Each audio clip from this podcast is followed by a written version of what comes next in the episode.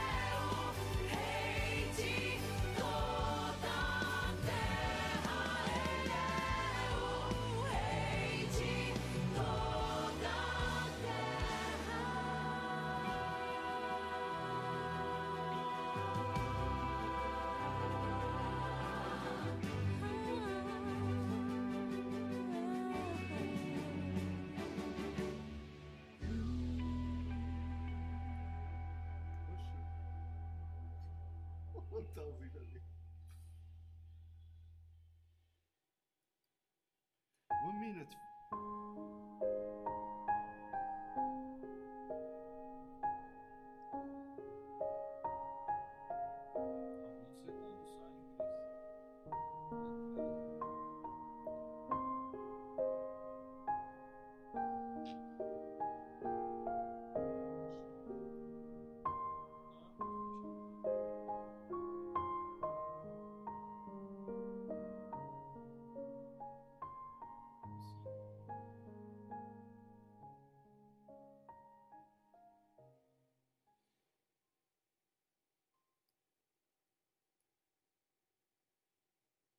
Iniciamos agora mais um tempo de louvor, de adoração, de reflexão na presença do nosso Deus, como família da borda. Então convido você a chamar os seus familiares, pegar a sua Bíblia, conectar-se nesse tempo especial e encher seu coração da alegria do Senhor nesse momento que Ele possa falar profundamente ao seu coração nesse tempo especial. Então, irmãos, vamos adorar ao Senhor com toda a nossa força, toda a nossa alegria e que seja um tempo maravilhoso. Olá, tudo bem? É um grande prazer para a gente aqui da Borda estar aí com você na sua casa. A gente espera que hoje seja um dia de transformação e que você louve e exalte o Senhor junto com a gente. Mano,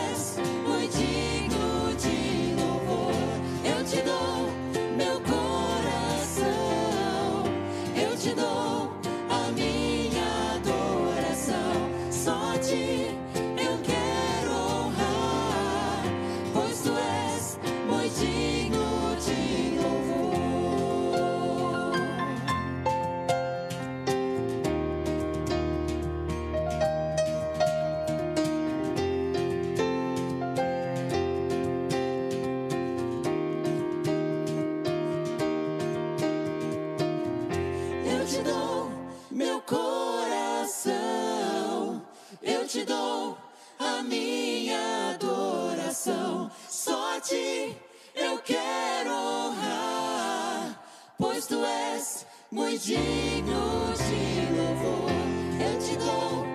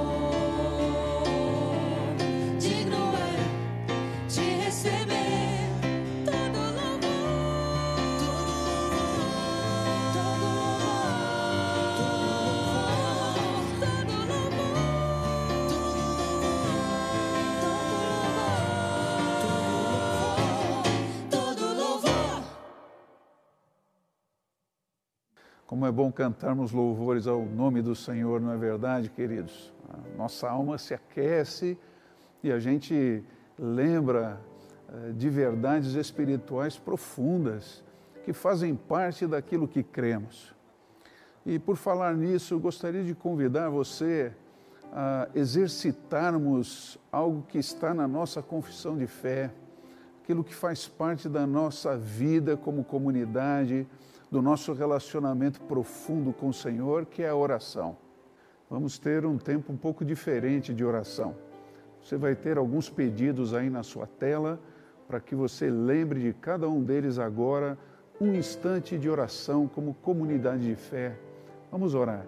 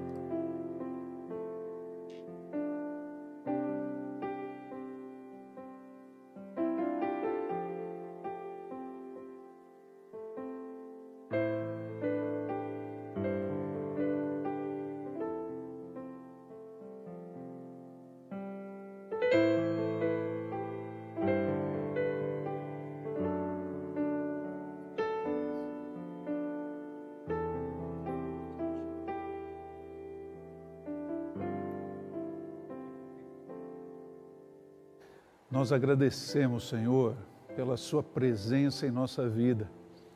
Agradecemos porque o Senhor prometeu que nunca nos deixaria, nunca jamais nos abandonaria. E temos sentido o Seu cuidado, o Seu carinho, a maneira especial com que o Senhor nos tem sustentado. Nós, como comunidade de fé, dizemos que confiamos no Senhor que a, a, nossa fé está firmada no Senhor, que o Senhor é a nossa rocha, a nossa força. E nós, como a sua igreja, entendemos por que estamos aqui e clamamos para que o Senhor nos dê mais do seu poder, a capacitação do seu Santo Espírito, para que continuemos, Senhor, a fazer a sua obra nesse mundo, testemunhando com amor levando a sua palavra para um vizinho, para um parente, usando as redes sociais. Que o Senhor nos capacite, por favor. Também recebe esses pedidos pelos quais nós oramos, sabedores que somos e que o Senhor conhece a intimidade de cada pessoa, de cada necessidade, de cada situação, e que o Senhor está atuando agora mesmo para a sua glória mas para que essa obra de amor alcance as pessoas. Nos dá a ver, Senhor, esses frutos maravilhosos, que possamos participar deles de maneira consciente. E eu clamo, Senhor, sustenta o seu povo, traz uh, o emprego que é necessário, traz uh, a atividade que gera renda. Ó Senhor, abençoa o seu povo também com saúde para que nós continuemos a testemunhar a respeito do Senhor. Queremos contar as maravilhas do Senhor para muitas e muitas pessoas. É o que eu peço, Senhor. Abençoa cada família que está conosco nesse culto maravilhoso, para o louvor da Sua glória que nós oramos. Em nome de Jesus. Amém, Senhor.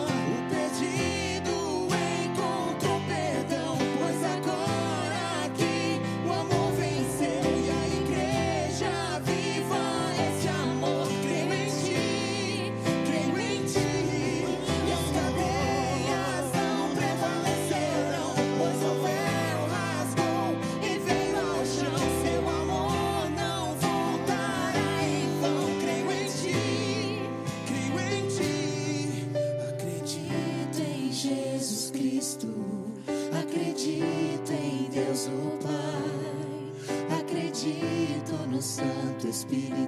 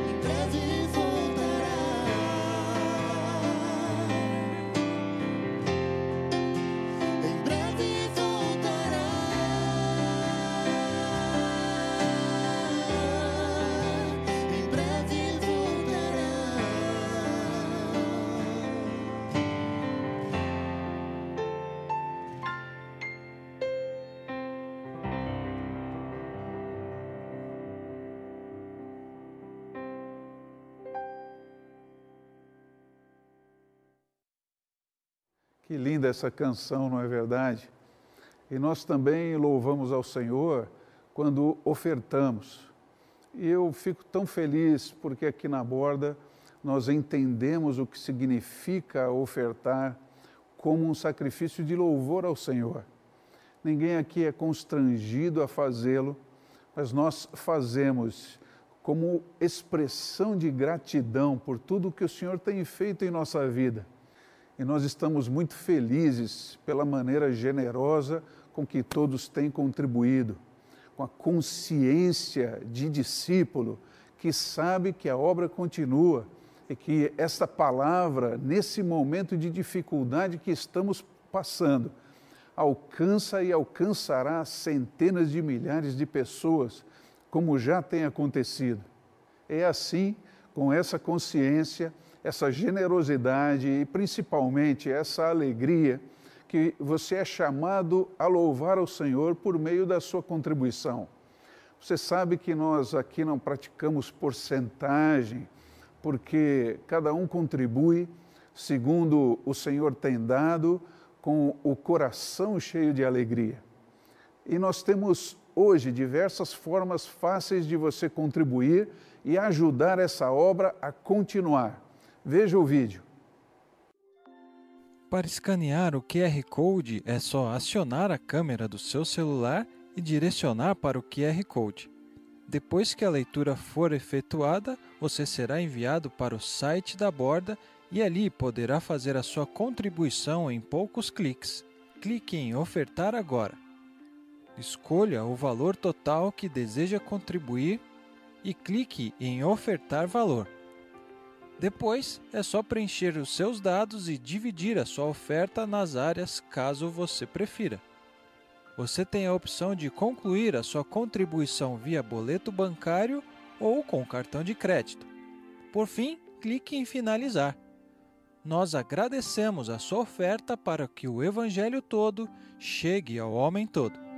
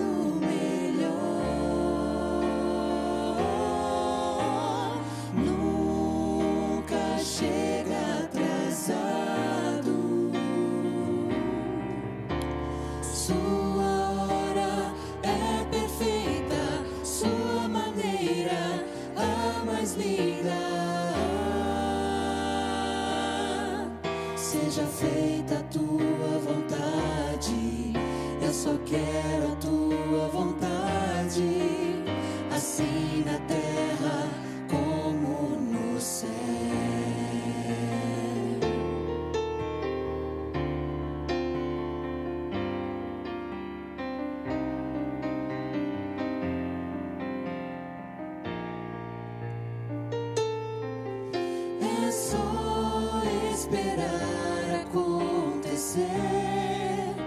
É só continuar e não deixar que as lágrimas embaçem o olhar e não deixar que a tristeza tire a força do caminhar, continuar olhando nos teus olhos, enxergando a verdade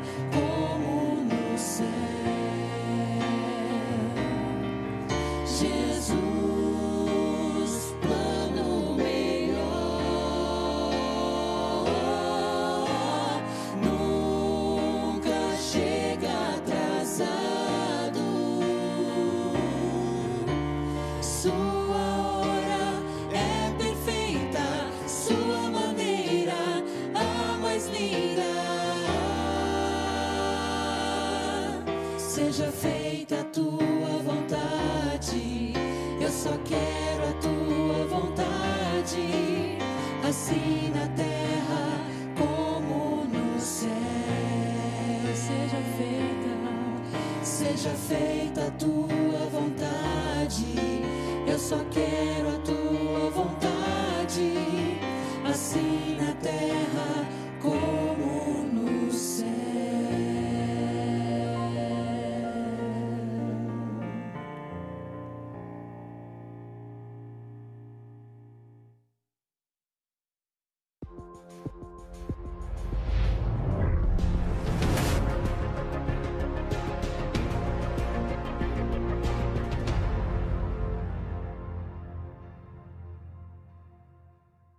bom, queridos, ouvir louvores tão abençoados e podermos ser edificados por eles. Isso é uma bênção na nossa vida. né? Nós precisamos disso. E eu quero agora compartilhar um pouco da palavra de Deus com você. Quero dividir com você um texto. E o tema que eu vou tratar com você hoje é sobre planos e projetos de vida. Esse meu texto está baseado em Provérbios 19, 21. E eu quero ler com você agora esse texto. É da natureza humana fazer planos, mas o propósito do Senhor prevalecerá. Isso é uma coisa muito interessante. Quando pensamos em projetos, quando pensamos em planos, você pensar que a Bíblia menciona também esse tipo de coisa para nos orientar, para nos ajudar na nossa vida. Eu faço uma afirmação aqui, que os planos e projetos guiados por Deus trazem qualidade de vida. Essa é uma afirmação que eu faço, com base nesse texto. Porque é da nossa natureza traçar planos, traçar objetivos a serem alcançados. Né? Você pode buscar agora aquela imagem de um alvo, né? alguém que tem no centro aquele alvo e você faz alguma coisa para acertar aquele alvo. Aquele alvo é o seu objetivo. É por isso que você faz planos, por isso que você faz projetos. Ah, a Bíblia fala também coisas importantes sobre planos e projetos, outras coisas importantes. Então a Bíblia disse que é da natureza humana fazer planos, fazer projetos. E é interessante outros textos também que eu vou dividir com você agora. Provérbios 15, 22 diz assim: Onde não há conselho, os projetos saem vãos. mas com a multidão de conselheiros se confirmarão.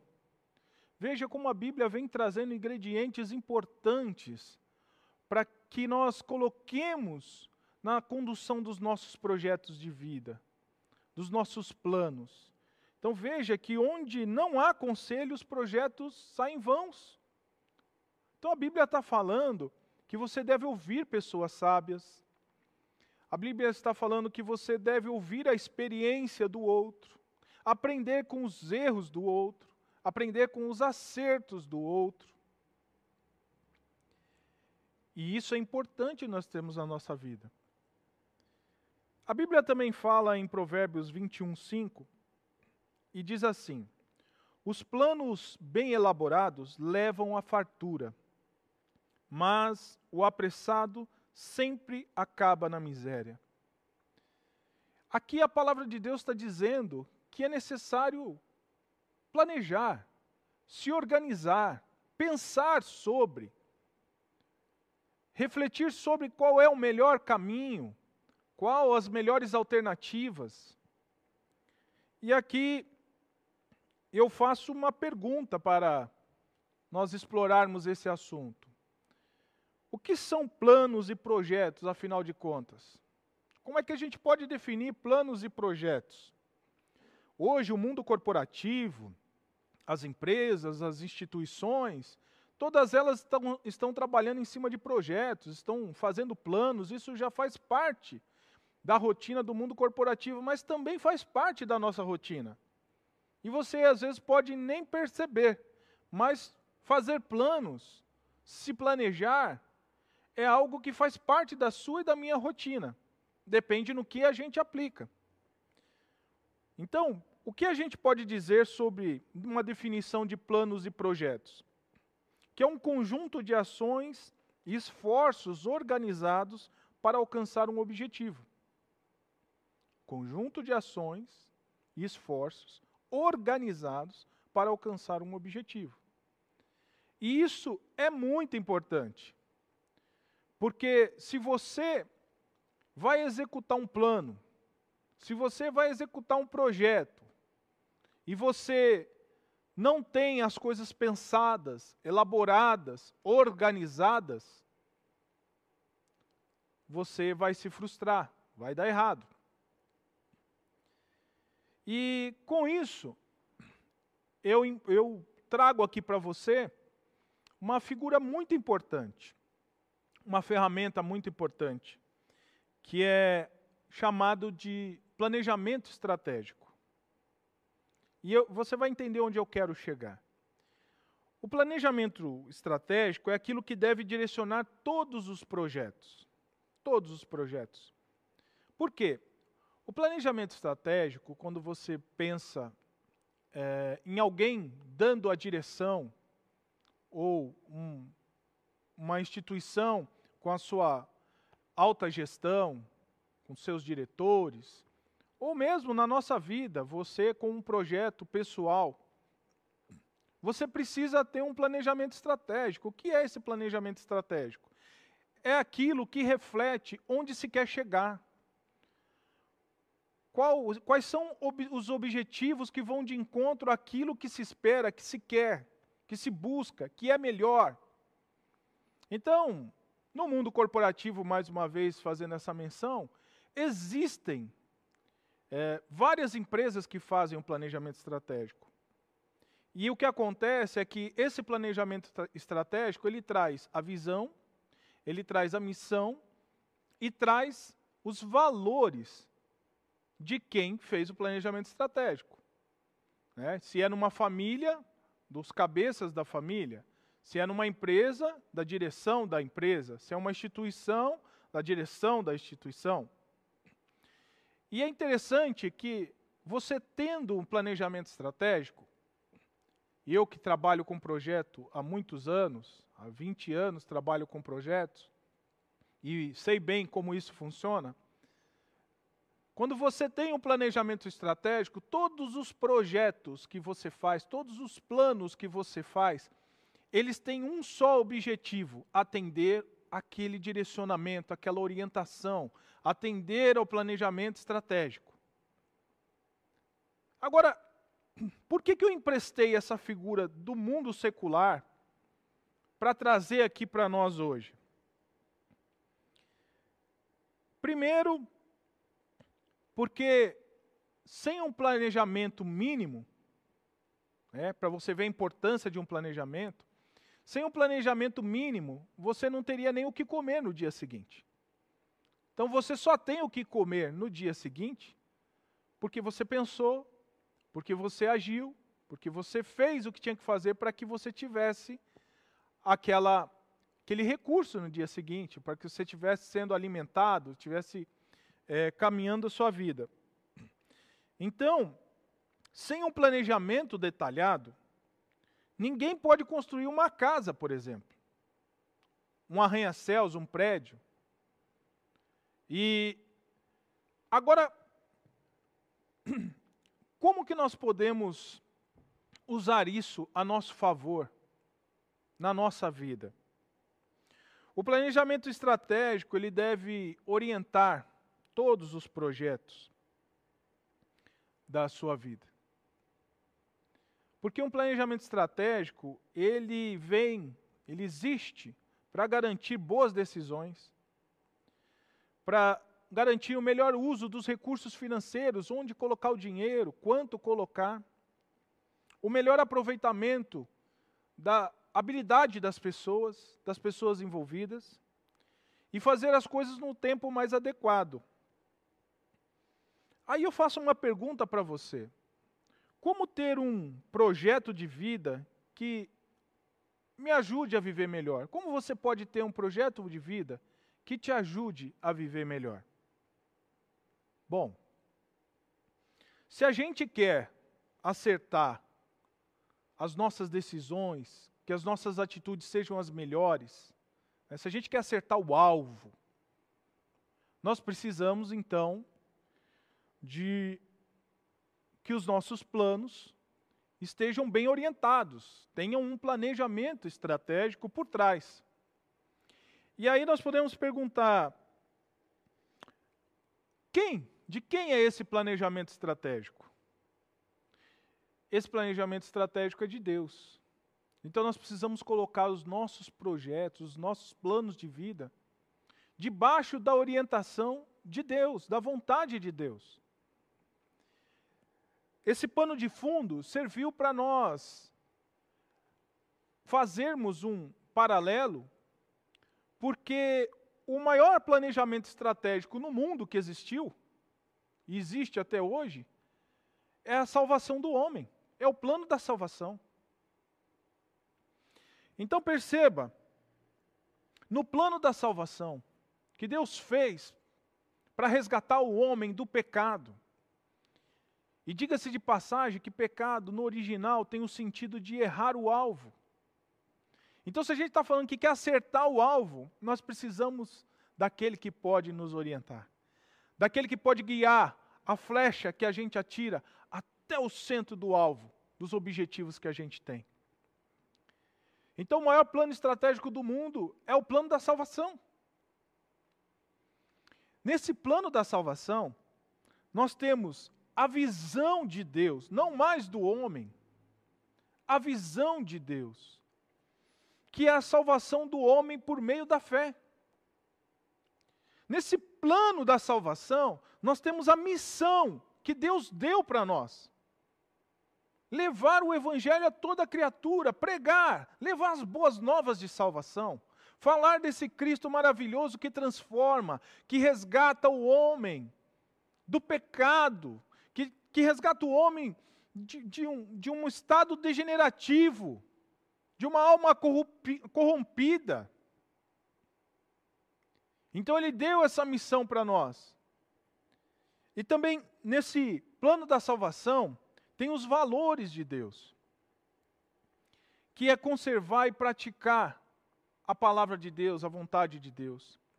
Então perceba que vai se delineando aí uma orientação principal, mandatória, que nos ajuda que os nossos planos e os nossos projetos aconteçam de forma assertiva, que as nossas decisões sejam boas, que os nossos esforços sejam bons. Então, você percebe que o plano da salvação, ele é a espinha dorsal da palavra de Deus. De Gênesis a Apocalipse, o Senhor está nos conduzindo dentro desse plano da salvação. Está aqui sendo traçada a vontade de Deus para nós, está sendo traçada as orientações de Deus para nós. Então, eu pergunto para você: como está o plano, os seus planos e os seus projetos nas diversas áreas da sua vida? Porque se eu, tivesse, se eu te fizer uma pergunta, como podemos fazer com que os nossos planos e os nossos projetos melhorem a nossa vida, tragam qualidade de vida, tragam o jeito certo de viver, que é o que Provérbios traz no seu contexto, é o propósito do livro de Provérbios, o jeito certo de ver, o estilo de vida certo. Então, todos os projetos que nós temos na nossa vida, cada área da nossa vida, ela tem que estar debaixo do plano master, do plano principal, do planejamento principal, estratégico que Deus fez, que é o plano da salvação. Nós fomos regenerados por Deus. E isso faz com que nós tenhamos sido transformados. Não vivemos mais num mundo de pecado. E tudo aquilo que sai de nós, tudo aquilo que nós geramos, tem que ser voltado ao planejamento estratégico de Deus, tem que ser voltado ao plano da salvação. E esse plano da salvação tem que estar permeado nas diversas áreas da nossa vida. Ele tem que estar permeado na nossa vida emocional, sermos pessoas bem resolvidas emocionalmente. Se nós nos basearmos na palavra de Deus, a nossa carência emocional, as nossas necessidades emocionais, as nossas crises emocionais, crises existenciais, elas serão resolvidas. Porque Deus nos dá as respostas que precisamos para que vivamos bem resolvidos emocionalmente. Nós temos que colocar Deus na nossa vida espiritual, no nosso plano espiritual, nos nossos projetos espirituais. Ele tem que ser o mentor da orientação, ele tem que ser o dono, a bússola que nos guia. Quando a gente fala num projeto de família, uma área familiar, desde o namoro ao casamento, à educação de filhos, ao convívio entre os, os parentes, os familiares, a família maior, né, que envolve os avós, os avós, os pais, os filhos, né, os irmãos. Então, tudo isso tem que estar debaixo do plano de Deus, desse planejamento de Deus, dessa vontade de Deus, dessa orientação de Deus. Quando você pensa na área de patrimônio, né, no possuir, que é uma necessidade que nós temos, nobre, que Deus nos deu, ela tem que ser guiada por Deus, pela vontade de Deus. Quando você pensa nos seus relacionamentos de amizade, seus relacionamentos no trabalho, eles terem, têm que ser orientados pela vontade de Deus. Quando você pensa numa formação, numa vida profissional, você deve colocar diante de Deus, para que isso também glorifique a Deus, para que você seja usado por Deus para o alcance de vidas, para que esse evangelho que te alcançou, que preencheu o vazio que existia dentro de você, que transformou a sua vida, que te deu convicções, que mudou o seu viver, para que este evangelho também chegue a outras pessoas e você possa ser usado na sua área profissional, na empresa que você tem, que tudo que você tem bendiga ao Senhor glorifique a Deus. E você só consegue fazer isso se os seus projetos de vida, seus projetos pessoais, seus, seus planos estiverem debaixo da orientação de Deus. E eu quero dizer para você duas realidades do jeito de viver guiado por Deus. Quando você vive com seus projetos debaixo da vontade de Deus, debaixo da orientação que Deus dá, do planejamento estratégico, lembre-se, né? todos os projetos, eles caminham e vão de encontro às diretrizes do planejamento estratégico. Então, qual é o planejamento estratégico? A salvação, a edificação do homem. Que possamos ter uma qualidade de vida com Deus, para que a, as demais áreas da nossa vida também tenham qualidades refletidas por conta do que Deus coloca para nós. Então, duas realidades desse jeito de viver debaixo da orientação de Deus, debaixo da, da bússola que Deus nos dá, do norte que Deus nos dá, ele tem duas realidades. A primeira delas é a dependência. Hum. E veja só o que esse texto da palavra de Deus diz em Provérbios 16, 9. O coração do homem considera o seu caminho, mas o Senhor lhe dirige os passos. O coração do homem considera o caminho, mas o Senhor lhe dirige os passos. Depender de Deus é um exercício diário. É um exercício de renúncia do ego. Se você entender a nossa vida como um automóvel que tem direção, que tem acelerador, que tem freio, que tem controle. Eu pergunto para você, quando dependemos de Deus, quem é que está sentado no banco do motorista? Não somos nós. Essa é a renúncia do ego. Quem dirige a nossa vida é Deus. Quem diz se a gente vai para a direita ou para a esquerda, se a gente para, se a gente acelera, é Deus. Então, uma renúncia do nosso ego. A gente tem que soltar aquele lugar do motorista, ir para o banco do carona, para o banco do passageiro e falar: Senhor, dirige a minha vida. A gente quer decidir e resolver as questões da vida do nosso jeito. A gente quer é, usar os nossos critérios para resolver as coisas, para para lidar com as pessoas. Quem te feriu, quem te magoou, quem te alegrou. Mas não é o nosso padrão que tem que ser impresso. Essa dependência, ela é muito maior do que nós.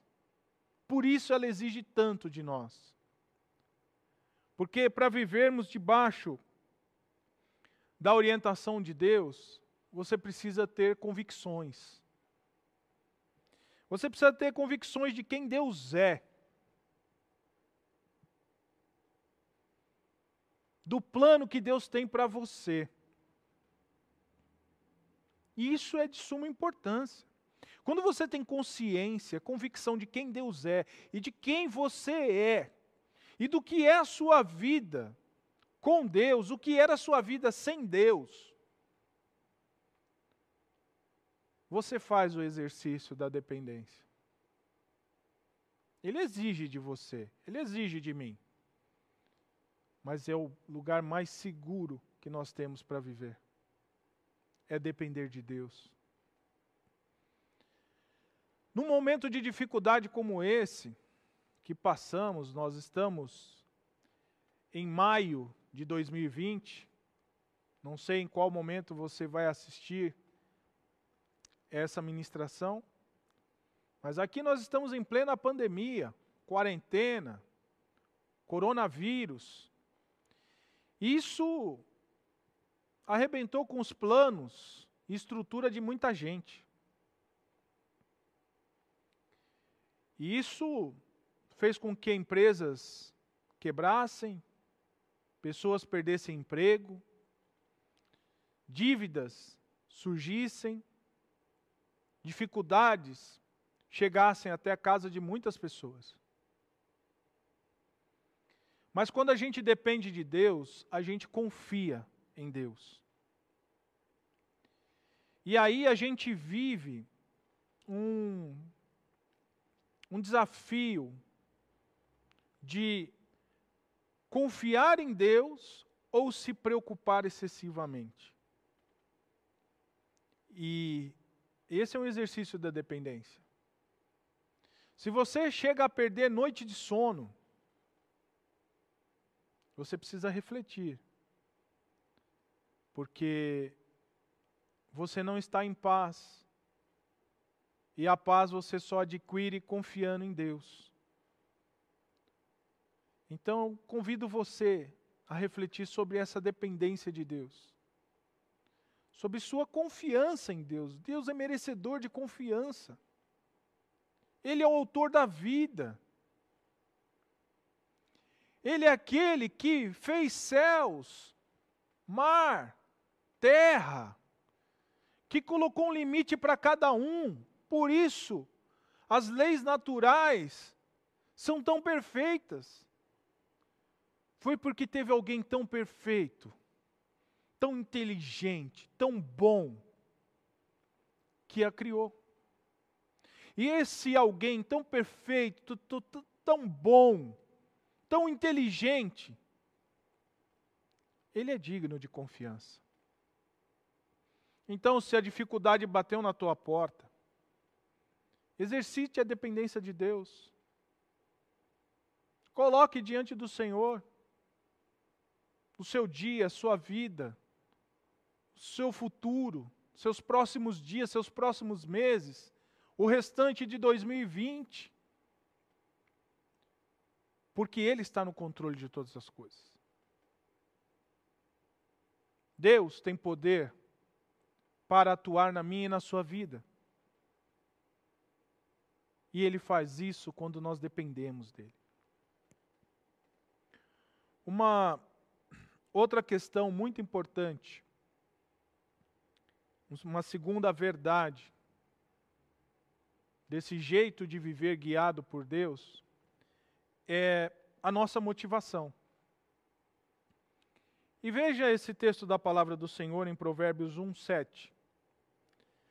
Diz: O temor do Senhor é o princípio do conhecimento, princípio da sabedoria. Mas os insensatos desprezam a sabedoria e a disciplina. Quem não teme a Deus despreza a sabedoria e a disciplina. Mas quem teme a Deus é, tem suas motivações guiadas por esse temor a Deus, que é o princípio da sabedoria. E veja como é interessante, porque a convicção que você tem de quem Deus é, ele norteia a sua motivação você acaba tendo motivações corretas. Quando você tem as convicções corretas. E a motivação correta leva você a ter atitudes corretas, a viver corretamente, o melhor possível. E aí, como eu disse outra vez, uma outra ministração, Deus te ajuda a fazer, Deus te ajuda a fazer o certo do jeito certo a fazer o que é correto, da maneira correta. Então a gente pode fazer algumas comparações, porque são confrontos que existem diante de nós. O apego ao que é temporal versus o que é eterno. Essas convicções, essa motivação, ela fica confrontando isso. O egoísmo, o orgulho são confrontados. Quando você vive nessa dependência de Deus e com a motivação correta. Se a sua motivação é correta, você vence o orgulho, você vence o egoísmo, você vence até a idolatria, a adoração do eu, que está ligado também ao ego. Você tem que refletir onde você está no plano que Deus estabeleceu para você. Onde você está, eu te pergunto? Deus estabeleceu um plano para a sua vida. Ele tem a orientação principal, soberana, que é o plano da salvação. Como estão os seus projetos de vida? Estão submissos à vontade de Deus? Ter atitudes corretas, fazer o certo do jeito certo, tem um preço. Nós devemos estar dispostos a pagar esse preço. Viver corretamente tem um preço. Fazer as coisas certas tem um preço. Então veja, muitas vezes você contribui para a obra, para o avanço do Evangelho. Mas você está contribuindo do jeito certo? Ou será que você está contribuindo porque alguém disse que a palavra de Deus relata que se você der, Deus te dará cem vezes mais? E você está tratando a sua contribuição como um investimento financeiro? E depois você quer bater na porta de Deus e falar: então, eu apliquei no seu tesouro, no tesouro do reino, e como anda o meu investimento? Quero receber cem vezes mais. Essa é a maneira certa de contribuir? Quando a gente, no nosso casamento, não se esforça para que o casamento seja um casamento saudável, um casamento bom, para que o nosso ambiente familiar seja um ambiente bom, quando você não, não paga o preço por isso, quando você não se esforça por isso, será que você está com as motivações corretas? Será que você está fazendo certo do jeito certo? Será que na sua casa você está tendo paciência? Você está tendo atitudes de amor? Será que no seu casamento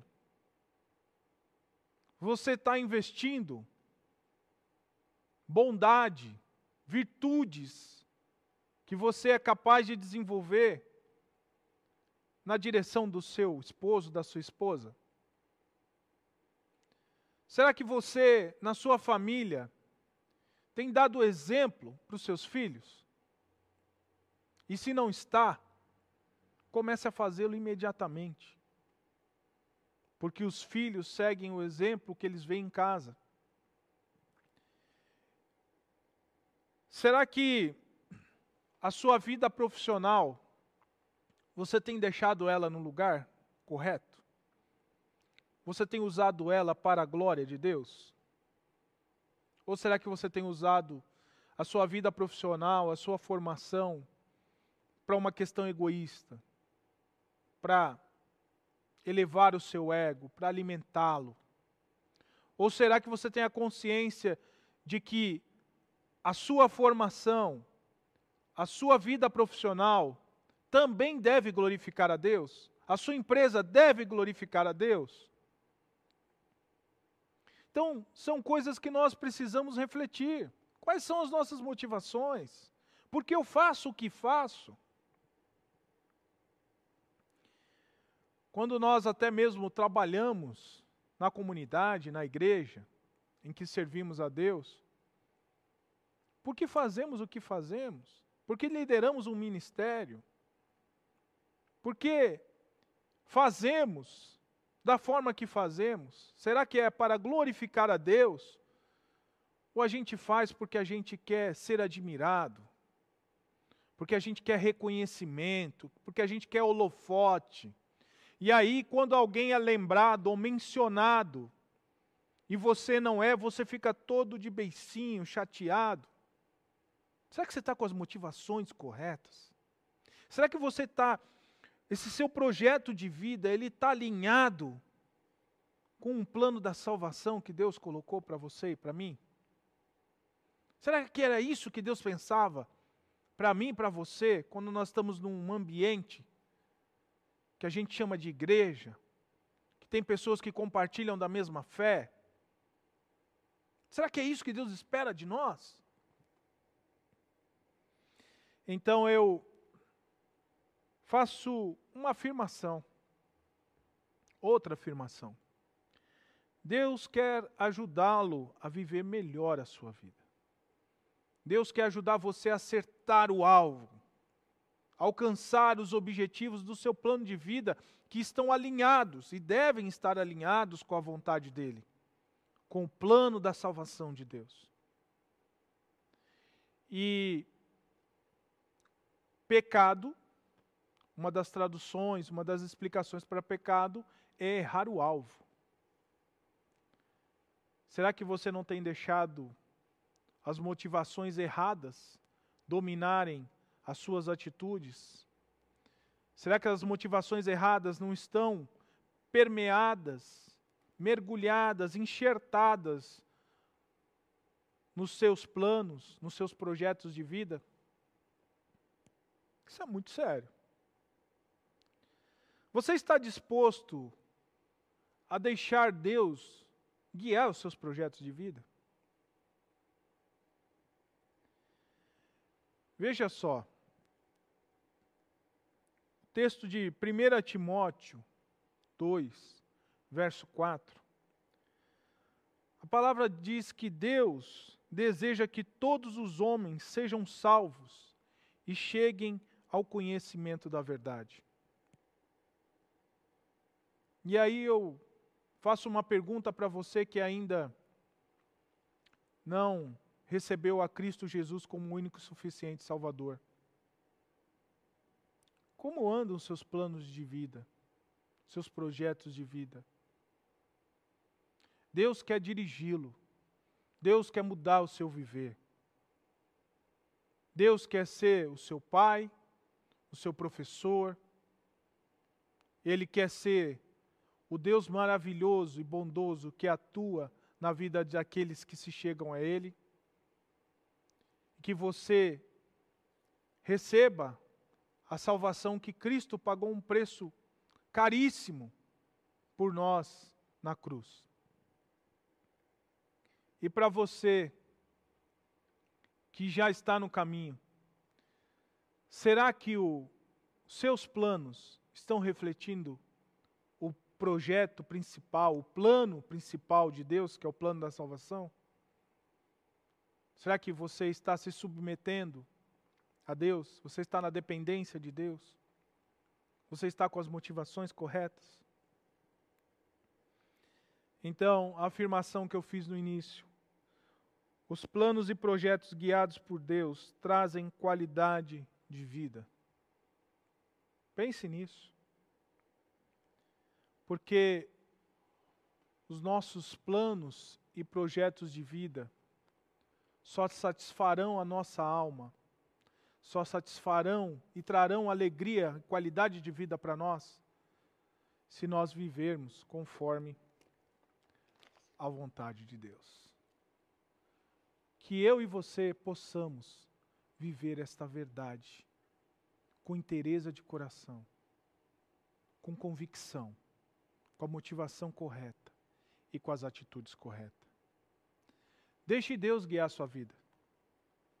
Deixe os seus planos debaixo da vontade de Deus. Sirva-o com inteireza de coração, com tudo que você tem, com tudo que você é. Que Deus possa ser aquele que é visto em tudo que você faz, em tudo que tem a sua casa, em tudo que sai de você. Que Deus seja visto na sua empresa Que Deus seja glorificado através da sua vida, meu querido e minha querida irmã. Então, eu digo a você, confie que esse Deus tem o melhor para mim e para você. Se submeta a Ele. Deixe Ele guiar os seus planos, seus projetos. Você vai ver que você vai ter mais qualidade de vida. Deus os abençoe. Agradecemos tanto ao Senhor por esse tempo maravilhoso de canções de louvor, de orações, de expressão da nossa alma na Sua presença, mas o tempo passou e a saudade já aperta um pouco mais o nosso coração. Mas você sabe, não precisamos ter tanta saudade assim, porque os grupos pequenos continuam se reunindo, adolescentes, jovens, muitos grupos reunidos, cada um incentivando ao outro. Então procure essa semana mandar um zap, mandar uma mensagem de incentivo para alguém. Quem sabe você pode orar pessoalmente com alguém, por telefone, numa videochamada, mas por favor, não fique sozinho. Saiba que você faz parte da Igreja de Jesus e ela continua marchando firme, fazendo a vontade de Deus, sendo sal e luz nesse mundo tão necessitado.